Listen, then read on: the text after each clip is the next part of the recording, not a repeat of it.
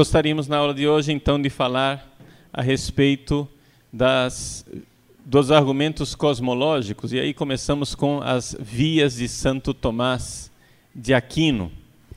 Para nós entendermos a história das cinco vias de Santo Tomás de Aquino, precisamos entender alguns pontos. Primeiro, que a questão das cinco vias não, é, não são argumentos tipicamente de Tomás. Ou seja, essas cinco vias são as mais pedagógicas, as mais fáceis para Tomás de Aquino, mas ele tira estas cinco vias, vias de outras pessoas. Não é? Então, de quem são as fontes das cinco vias de Santo Tomás? As duas primeiras são Aristóteles. O próprio Aristóteles já havia falado dessa questão do motor imóvel. A terceira via, Santo Tomás tirou de Avicena. Tá? Nós iremos ver em que consiste, e as duas últimas vias de Platão. Então, não são argumentos típicos de Santo Tomás. A prova típica de Santo Tomás sobre a existência de Deus não está nessas cinco vias da Suma Teológica, mas está disperso em outros escritos dele e é a questão da prova ontológica, diferente da prova ontológica de Santo Anselmo.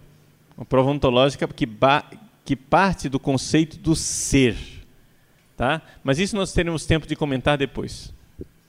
Só aqui nos cabe dizer que as cinco vias de Santo Tomás não são o argumento mais tomasiano, né?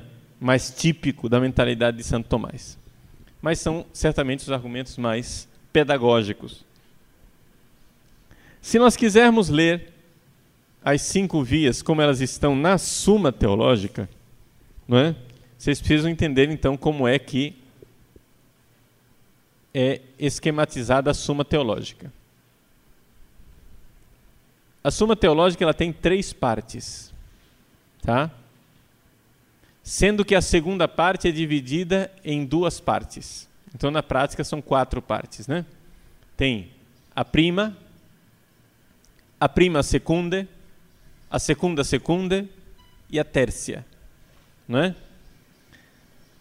A primeira parte, a primeira da segunda, a segunda da segunda e a terceira. Tá? É assim que é dividida a soma teológica. Então, quando vocês encontrarem uma citação sobre a soma teológica, vocês vão encontrar sempre um algarismo romano.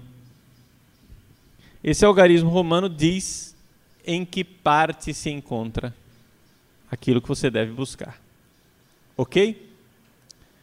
Logo depois do algarismo romano, vocês irão encontrar uma outra, um outro algarismo, nessa vez um algarismo arábico, que significa a questão, não é?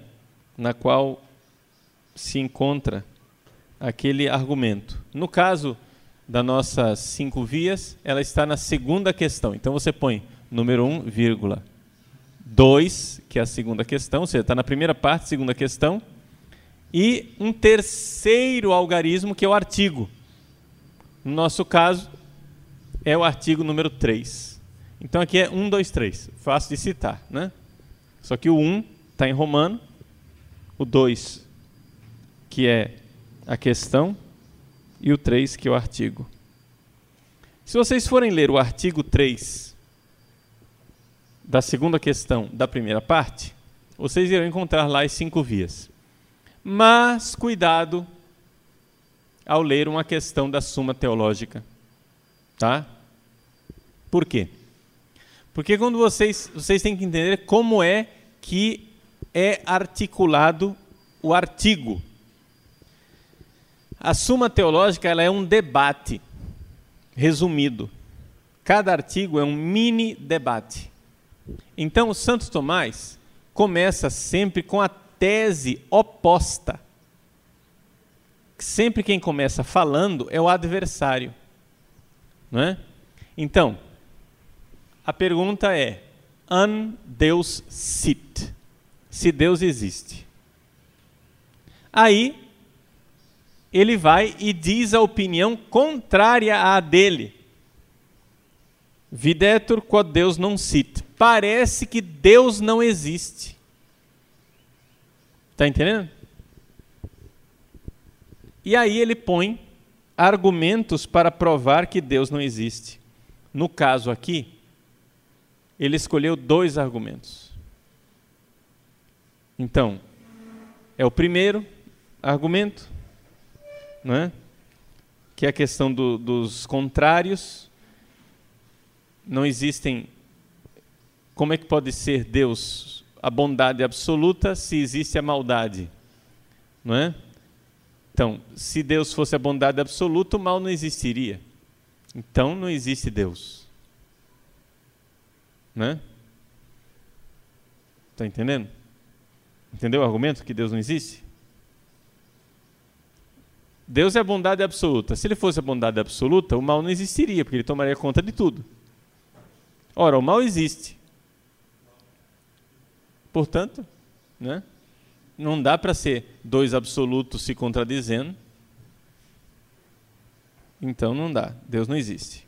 O segundo argumento que ele põe é o princípio da economia, que é o argumento mais usado hoje em dia pelos cientistas.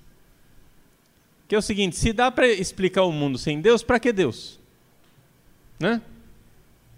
É a famosa navalha de Occam, né? Ensia non sunt multiplicanda sine necessitate. As, os entes, as causas não são, não precisa se multiplicar. Então, se eu consigo explicar o mundo sem Deus, para que é que eu preciso de um Deus?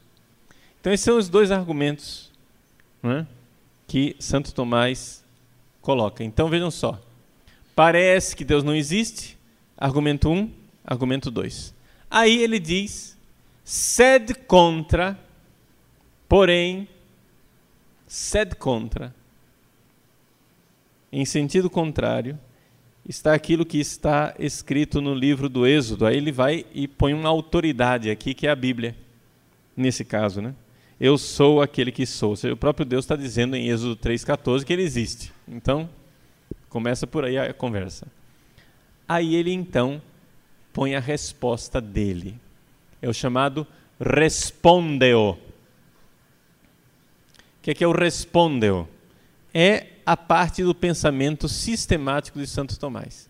E aí depois ele vai e dá uma cacetada na primeira objeção e dá uma cacetada na segunda objeção.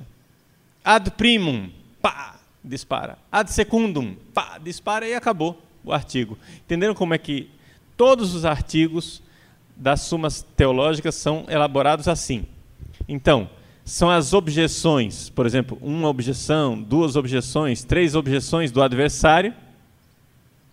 O chamado sed contra, que é uma autoridade que ele está citando.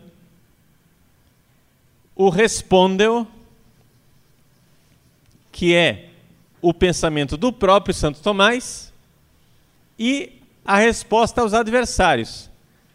Ad primo, ad secundum, ad tertium e assim por diante, quantos adversários forem. Essa é a estrutura de todos os artigos da Suma Teológica. Ok?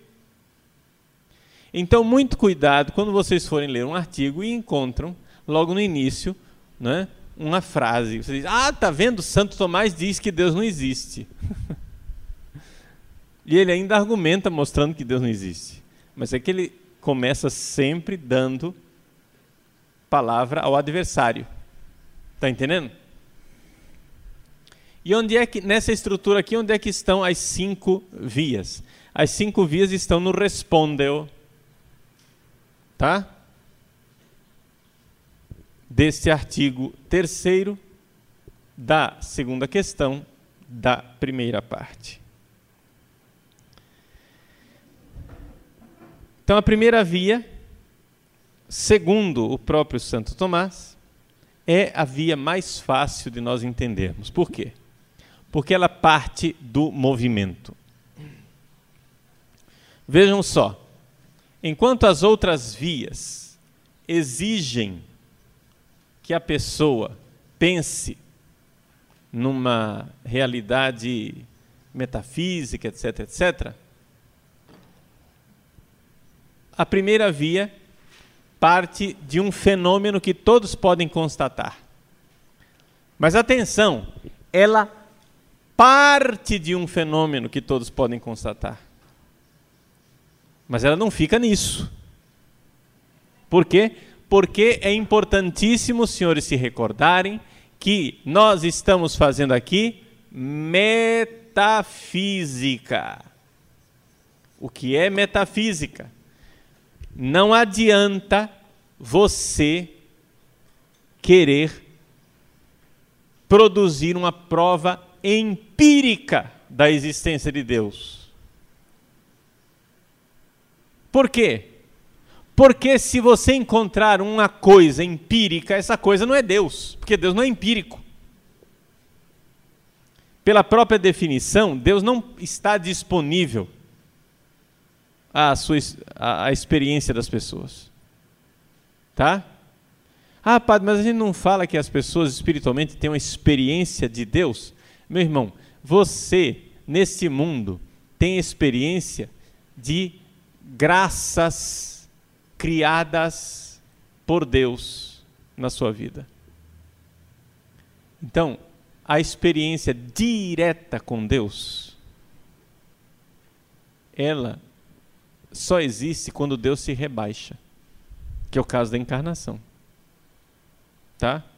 Você vai, ah, eu fui lá e senti a presença de Deus na oração. Você sentiu, meu irmão.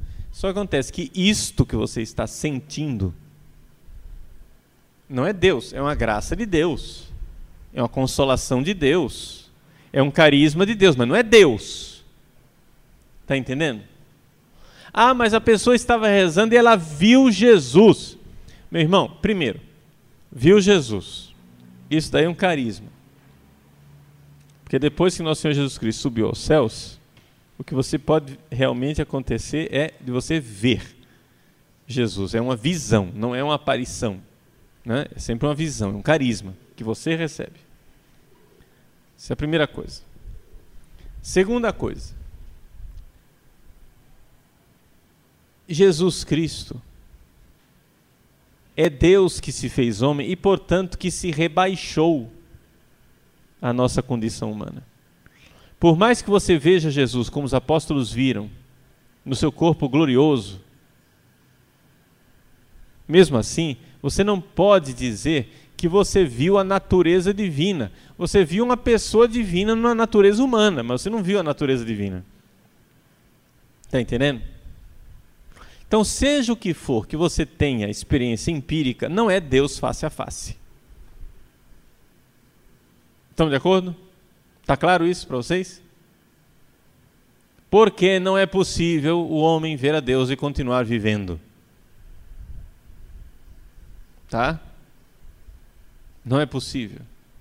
Portanto, saiam da bobagem de querer achar uma prova física empírica da existência de Deus.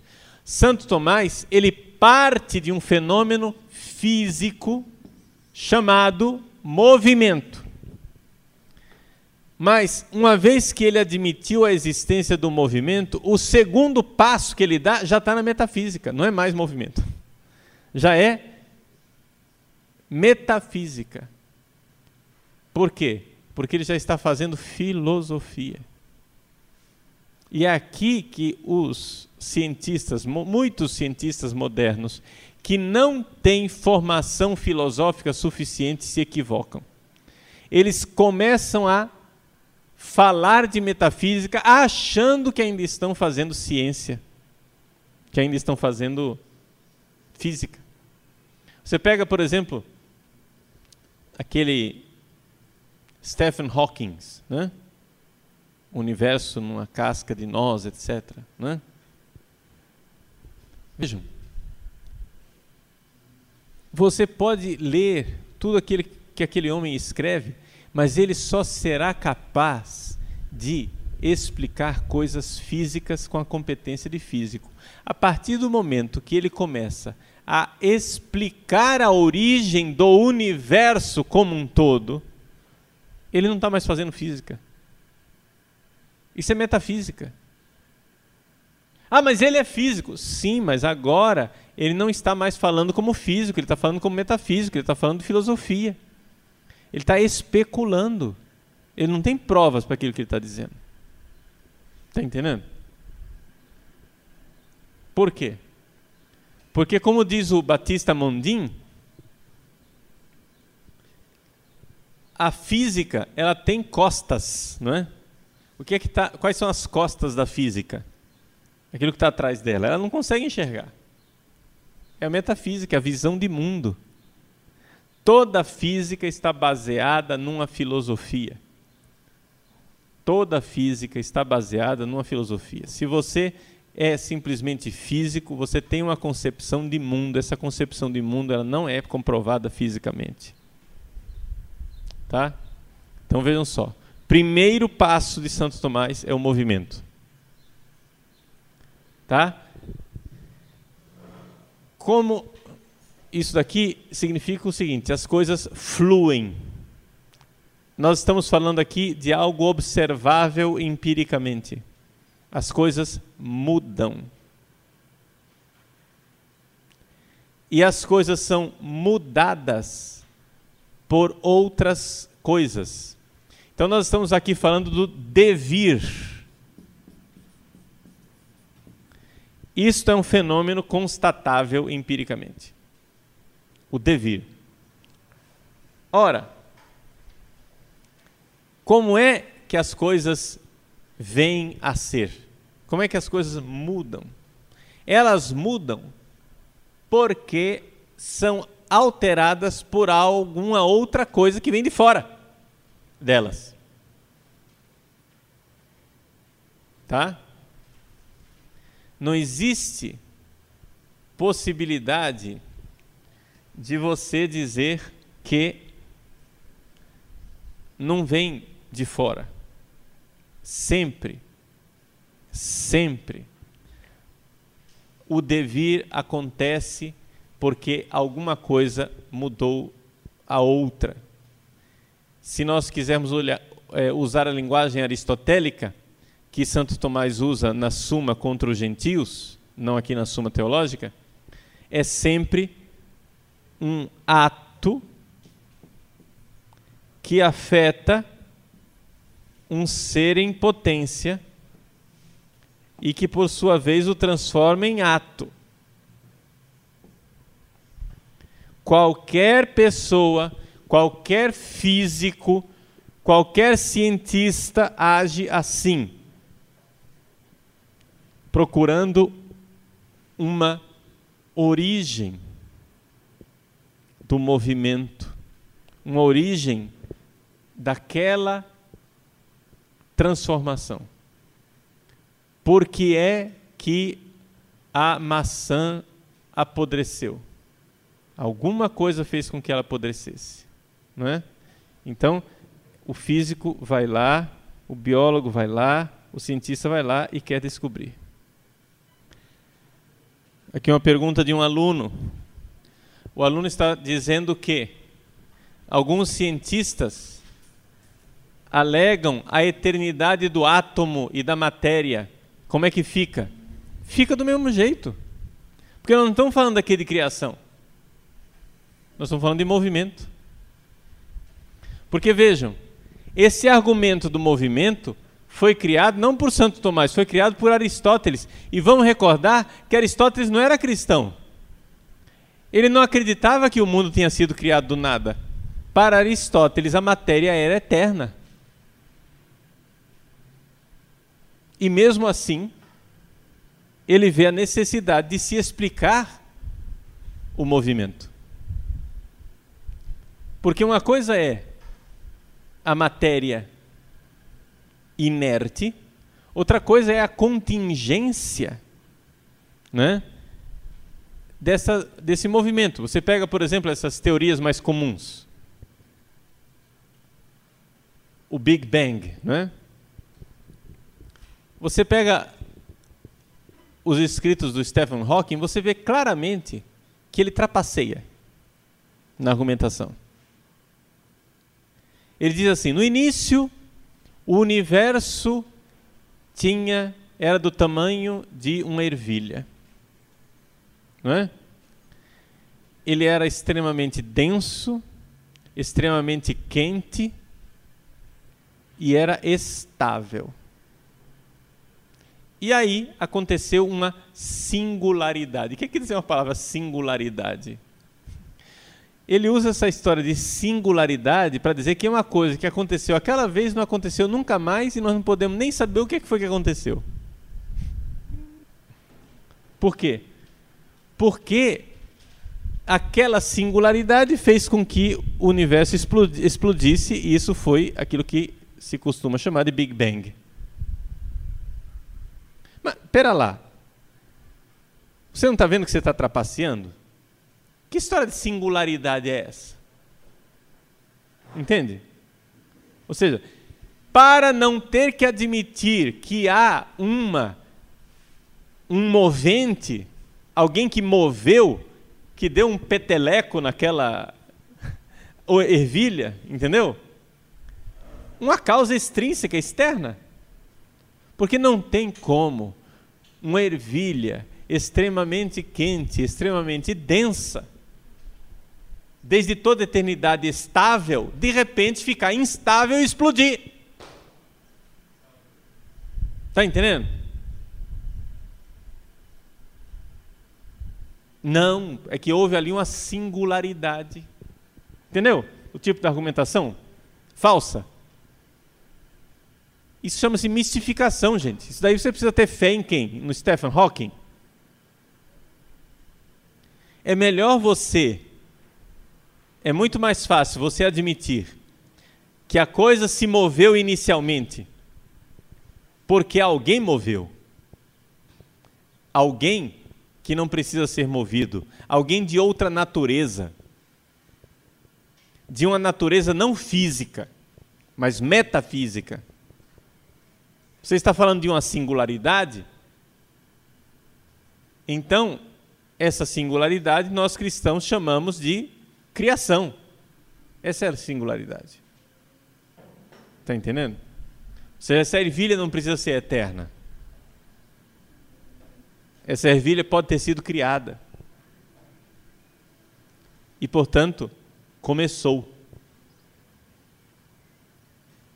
Então, veja só, essa história de que a matéria é eterna, logo, e nós não precisamos de Deus para explicar esse negócio, é absolutamente, argumentação absolutamente ridícula. Por quê? Porque a matéria é eterna. Ótimo. Mas não estamos falando da existência da matéria. Não estou falando da criação do mundo. Ninguém está falando de criação aqui? Santo Tomás de Aquino diz: racionalmente falando, não existe nenhuma prova de que a matéria não seja eterna. Racionalmente falando, a matéria pode muito bem ser eterna. Nós cristãos aqui sabemos que ela não é eterna por revelação pelo dogma da criação. Mas racionalmente falando, Santo Tomás, não sou eu, não é um herético do século 21, sei lá quem, é Santo Tomás. Santo Tomás diz: racionalmente falando, nós não temos como provar que a matéria não seja eterna. Ela pode muito bem ser eterna. Ou seja, ele tira o chapéu para o pagão Aristóteles e diz: olha, esse cara podia muito bem ter razão. Só que nós cristãos sabemos que ele não tem razão. Porque nós sabemos que o mundo começou. Mas o mundo, ou seja, o mundo material, poderia muito bem ser eterno. Mesmo assim, Deus precisaria existir. Entende? Porque qual é a física de Aristóteles, não é? A física de Aristóteles é que existe uma matéria-prima, caótica, eterna, não é? E esta matéria caótica, esse caos, se transforma em cosmos, vai se cosmificando, vai se tornando beleza, ordem, por atração do motor imóvel. Não sei se vocês já, já estudaram isso e sabem como é a questão da, da física de Aristóteles. Na verdade, isso aqui é metafísica, né? não física. O argumento metafísico que Aristóteles faz. Como é que é a visão de mundo dele? Então, vamos imaginar aqui. Eu tenho uma matéria caótica aqui. Isso é o caos. Ora, o motor imóvel, que é uma inteligência, que está de costas para o mundo, que não sabe que o mundo existe. O motor imóvel não sabe que o mundo existe. Por quê? Porque se ele soubesse que o mundo existe, ele estaria conhecendo. E conhecer o mundo significa que ele mudaria. Ele, uma informação que ele antes não sabia, agora ele iria saber. Então, se ele fica com informação nova, ele tornou-se mutável. Entendeu? Se ele aprendeu, ele mudou. Então já não é mais motor imóvel, ele está sendo mudado pelo mundo. Então, para Aristóteles, o motor imóvel está de costas para o mundo na eterna contemplação de si mesmo. Então, vamos imaginar aqui que está um espelho aqui, ele está ele tá olhando para si mesmo no espelho, né? se olhando maravilhoso, encantado consigo mesmo. O motor imóvel de Aristóteles é assim. Ele não sabe que o mundo existe, só que ele é sumamente bom, sumamente inteligente, sumamente belo. E o que, é que acontece? Por causa desta perfeição do motor imóvel, esta matéria caótica, ela se sente atraída por ele. Então, a matéria, digamos assim, vê a beleza e imita esta beleza. Só que essas imitações são sempre limitadas. Então, esse caos vai se transformando em cosmos, não é? Então surgem árvores, animais, seres humanos, etc. Ok?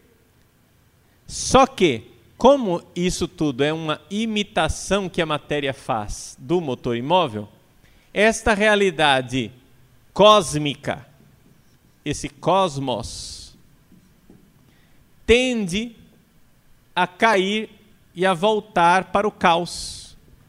Ou seja, nunca atinge o motor imóvel. É atraído pelo motor imóvel, não é?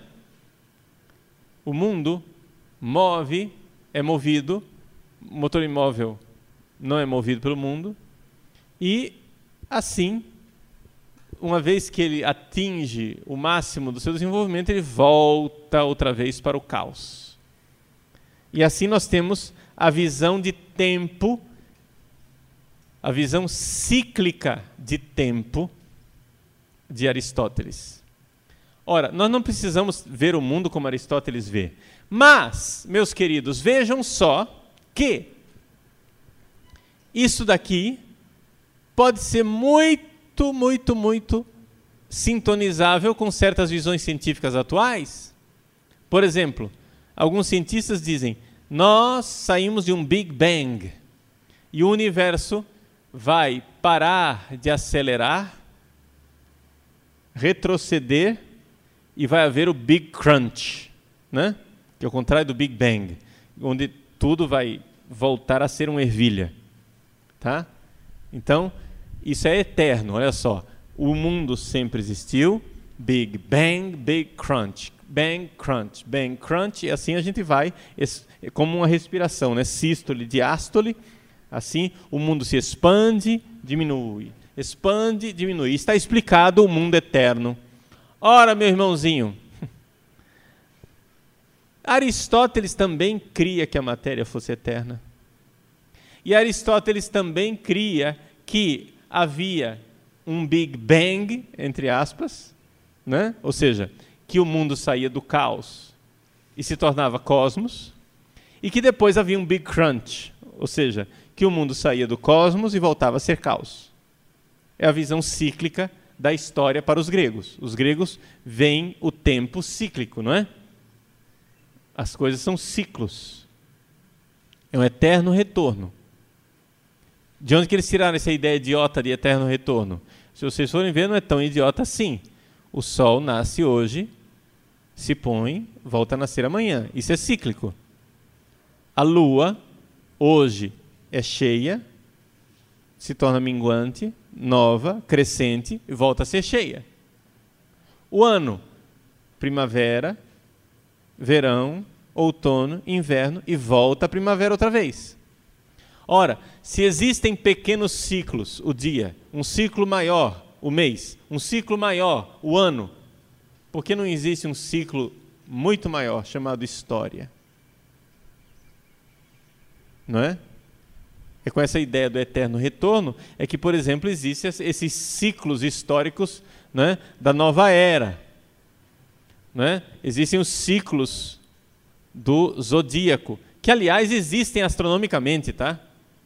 Se astronomicamente a coisa tem um certo fundamento. Então, saímos da era de peixes e vamos para a era de aquários. E cada uma dessas eras dura mais ou menos dois mil anos, sei lá quanto tempo. Né? Não me interessa aqui a cifra, me interessa somente o fato de que existe essa é, realidade. Não é? Bom, e aí? E daí que giro giro tondo casca il mondo, como dizem os italianos, né?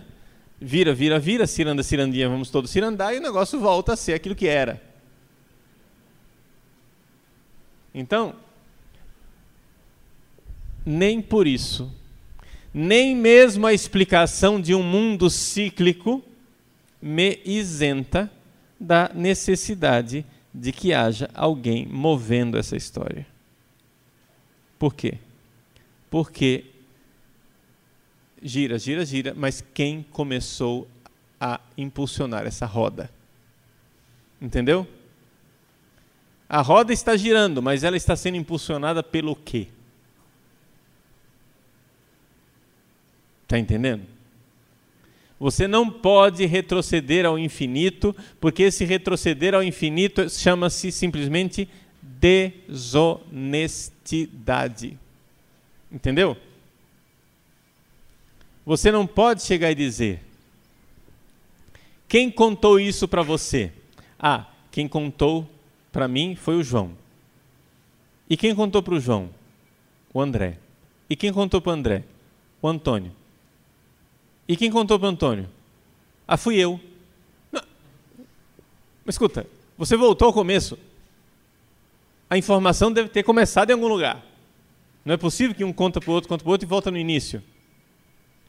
Ah, eu estou de pé. Onde? Nos ombros de Antônio. E Antônio está em pé em cima de quem? Nos meus ombros. Ah, escuta. A palavra aceita tudo, né? Papel aceita tudo. Você pode escrever essa estupidez se você quiser. Entende? Escreva essa estupidez, mas isso é contra a racionalidade. Está entendendo? Então, Santo Tomás parte de uma constatação fenomênica que é o movimento físico. Que dentro de um mundo aristotélico ou fora de um mundo aristotélico não tem problema nenhum. Não interessa como é que você explica o movimento, se você explica o movimento por ato e potência, Seja como for, gente, as coisas devem ter um início. Isso daí você vê que é um princípio básico que pode ser observado por qualquer um e por qualquer cientista, a não ser que ele seja um trapaceiro e comece a dizer não, no início houve uma singularidade, né? A palavra singularidade é colocada aí simplesmente para trapacear, por quê? Porque no fundo, no fundo nós sabemos que atrás dessa questão da existência de Deus existe um problema moral. É melhor que Deus não exista e que nos deixe em paz. Porque, porque ter um Deus vai nos colocar limites. Está entendendo? Então, o primeiro, a primeira via de Santo Tomás é esta. É esta realidade que parte do movimento. Agora, veja só. Vocês vão ver na nossa apostila que, dentro desses argumentos cosmológicos, você tem também a segunda e a terceira via. A primeira via parte de um fato. E aí dá o pulo metafísico. A segunda via, que ainda é aristotélica, parte da questão de do conceito de causa eficiente. Causa eficiente. E a terceira via, que é de Avicena, é a questão do possível e do necessário. Seja como for, essas três vias, elas raciocinam mais ou menos da mesma forma.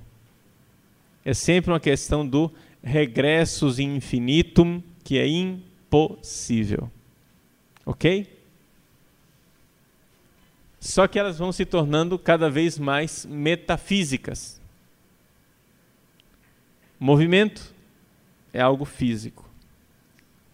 Causa e efeito é já um conceito metafísico, porém que dá para constatar fisicamente. Não é? Possível e necessário é metafísico. Somente. Deu para entender que foi ficando cada vez mais abstrato? Tá? Então vamos entender a segunda via. A segunda via é a questão da causa eficiente. Depois do senhor David Hume, essa história de causa eficiente ficou complicada para os filósofos. Por quê? Porque o senhor David Hume, que era um conservador, é desses conservadores que atrapalham mais do que ajudam, né? Ou seja, eles dão mais munição para os revolucionários do que é, qualquer outra coisa. Então, para ele, não existe causa e efeito, o que existe é simplesmente um hábito. Ou seja, é uma coisa da minha mente. Depois Kant vai transformar isso numa categoria, uma categoria mental, a cate categoria da causalidade. Ou seja, não existe lá fora no mundo causa e efeito quem põe a causa e efeito é a minha mente. Tá? O problema é o seguinte: você não vive cinco segundos a partir dessa estupidez que você está dizendo. Porque trata-se de verdadeira estupidez. Negar a existência da relação causa e efeito é algo que você pode fazer mas é algo sobre o qual você não pode viver. Nem mesmo Kant. Por quê? Porque veja só, ele chega e diz que causa e efeito é uma coisa da cabeça das pessoas, não é isso? Muito bem. Aí ele chega e diz: olha, nós temos o noúmeno, o noúmeno é a coisa como ela é desconhecida, que nós não sabemos, uma vez que o noúmeno entra em contato com a nossa mente, nós vamos classificando esse noúmeno em categorias, etc, etc, até formar o fenômeno. Bom, meu irmãozinho, isto que você acaba de descrever não é uma relação de causa e efeito? Você não está dizendo que o, que o fenômeno é um efeito da ação de suas categorias que agem sobre o noúmeno? Ora, bolas, carambolas. Está entendendo? Se eu chego e digo que o todinho existe porque alguém foi lá, tirou leite da vaca, depois pasteurizou o leite da vaca, tirou a gordura, colocou, adicionou zinco, vitamina B, vitamina do escambau, não sei o quê, depois colocou chocolate, colocou dentro de uma caixa, vendeu no supermercado, foi para sua geladeira e agora está em cima da sua mesa. Está lá o fenômeno em cima da sua mesa, o todinho. Você vem me dizer que todo esse processo não foi uma relação de causa e efeito? Está entendendo? Todinho apareceu em cima da sua mesa, do nada. Criação ex nihilo. Não, gente. Então, toda a crítica da razão pura é uma elaboração engenhosa, importantíssima, inteligentíssima, mas toda ela construída em cima de um erro básico primário. Entende? Você pode fazer. Você já fez cálculo matemático? Cálculo matemático é assim. Você errou no primeiro passo, o cálculo inteiro está errado. Você pode ter dado mil passos nos cálculos. Né? Você vai resolvendo o problema. Se o primeiro passo foi errado, todo o resto vai ser errado. Não, mas olha, esse cálculo genial aqui que ele fez, tudo bem, pode ser genial, mas se o início estava errado, ele está errado aqui também.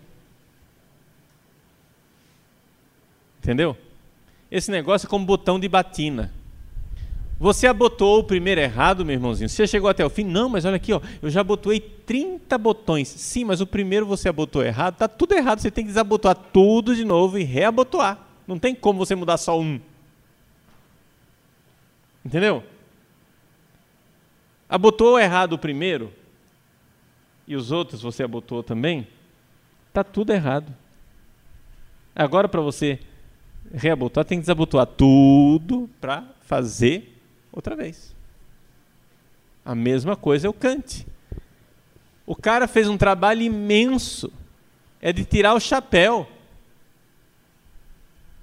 O trabalho que o cara fez é genial, sem dúvida alguma, mas é uma genialidade construída em cima de um erro básico infantil que qualquer um é capaz de enxergar. E qual é o erro básico infantil? É o fato chamado paralaxe cognitiva. Ele não enxerga que tudo isso que ele está construindo, ele é exceção. Entendeu? Ele se põe no lugar de Deus, como observador onisciente. Ele sabe como acontece todo o processo. Ele sabe como são as coisas em si. Ele proíbe todo mundo de saber como é a coisa em si, mas ele sabe como funciona. Ninguém pode acreditar que existe causa e efeito na realidade, mas ele vê relações de causa e efeito na explicação que ele dá. Ele explica como é que surge o fenômeno. Como é que o fenômeno foi causado na minha mente. Isso é causa e efeito. Está dando para entender? Então, como é que você me nega causa e efeito, meu irmãozinho? Como é que você chega e diz que causa e efeito não tem cabimento, seu, seu manecante? Acorda para a vida, mané. O negócio não é assim, não. Você acha que você é Deus, você não é.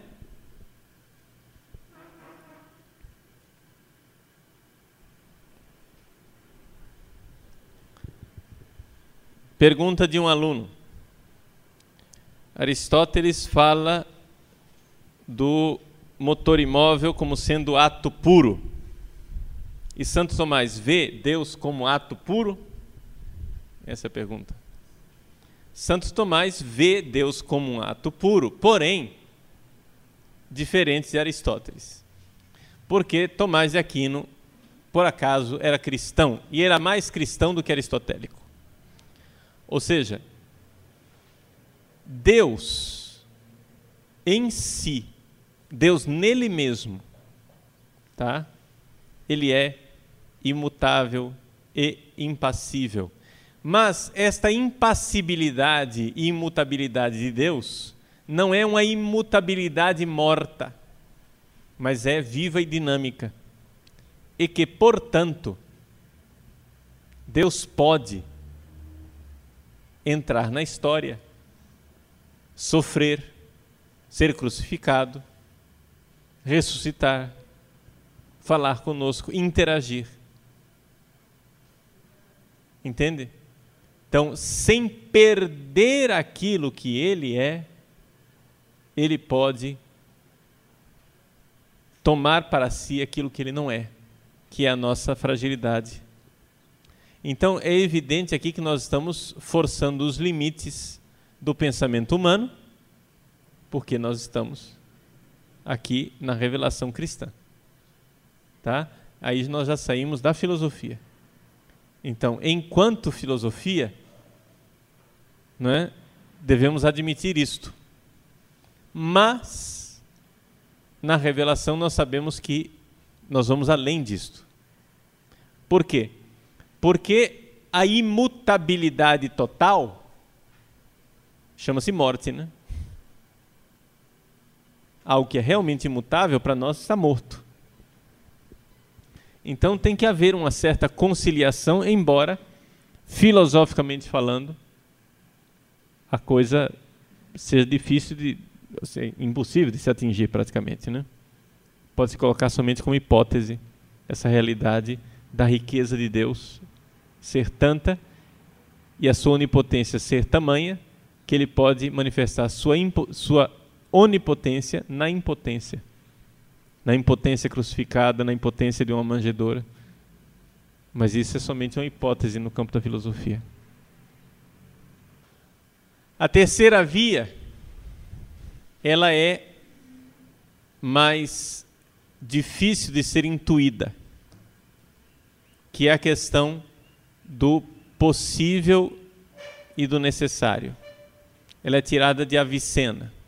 Vamos tentar entender a história da terceira via. As coisas podem não ser.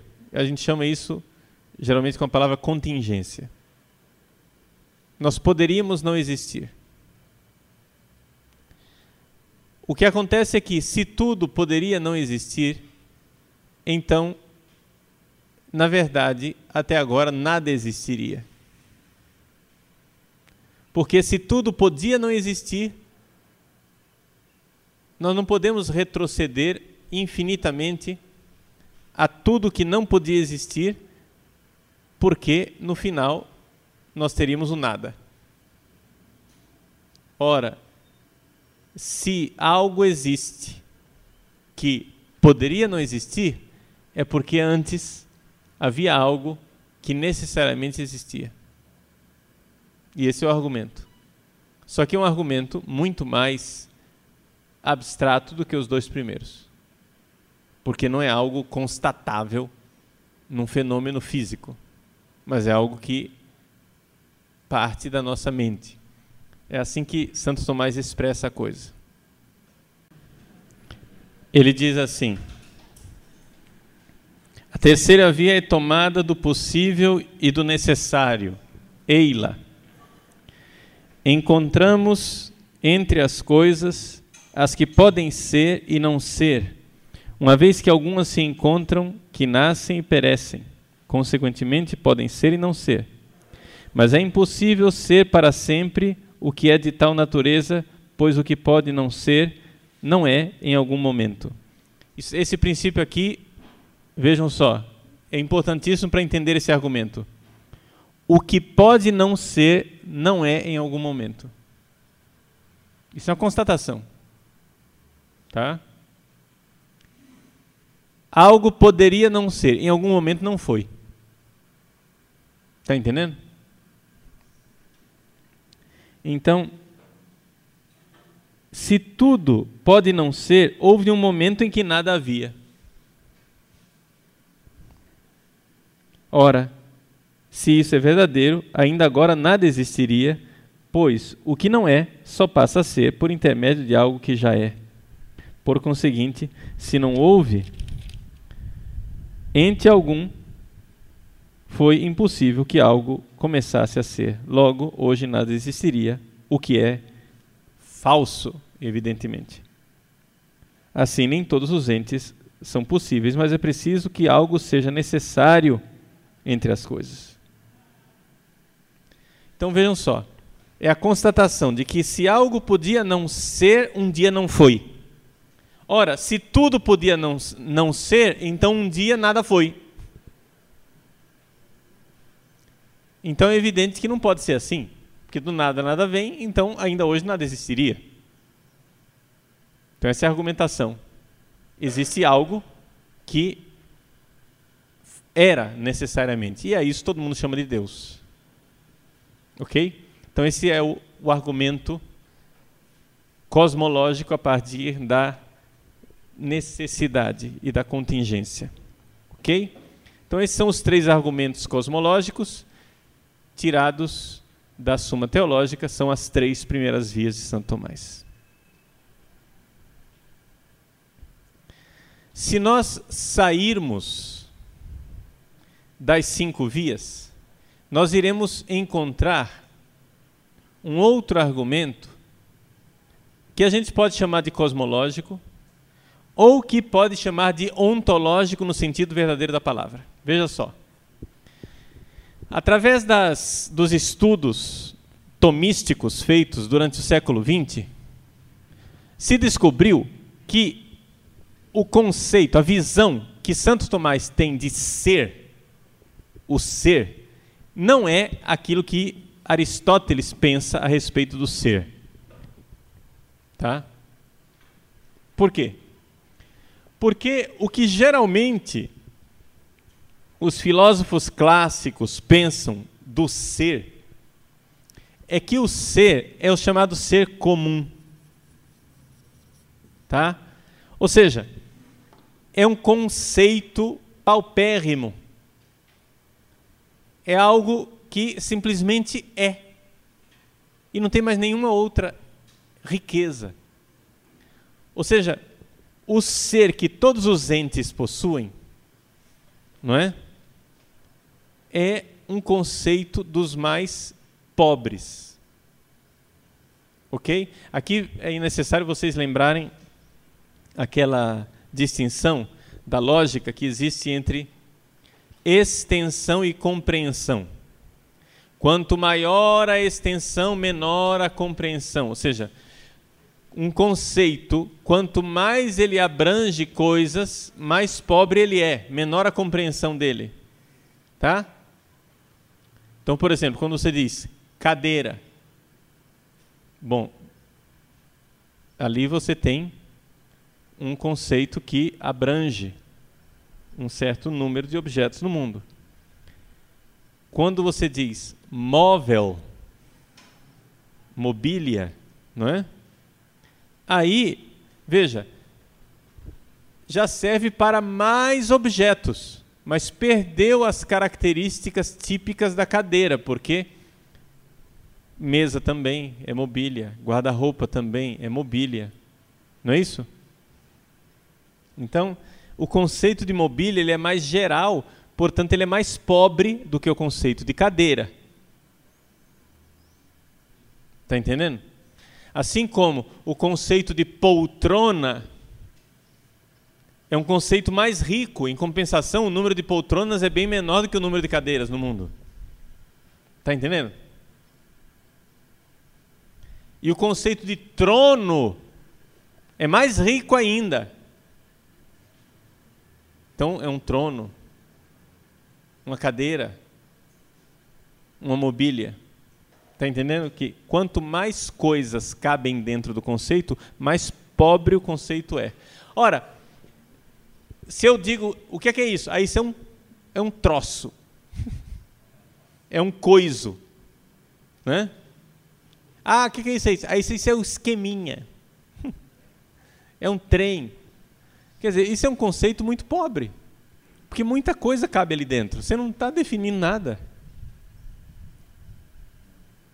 Não é? A mesma coisa com relação ao conceito de ser. Tudo o que existe cabe dentro do conceito de ser. Porque tudo é, exceto aquilo que não é, ou seja, o nada.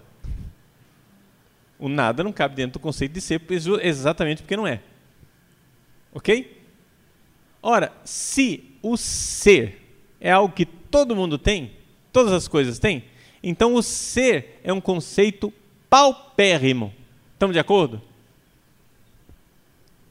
Só que este é o ser comum.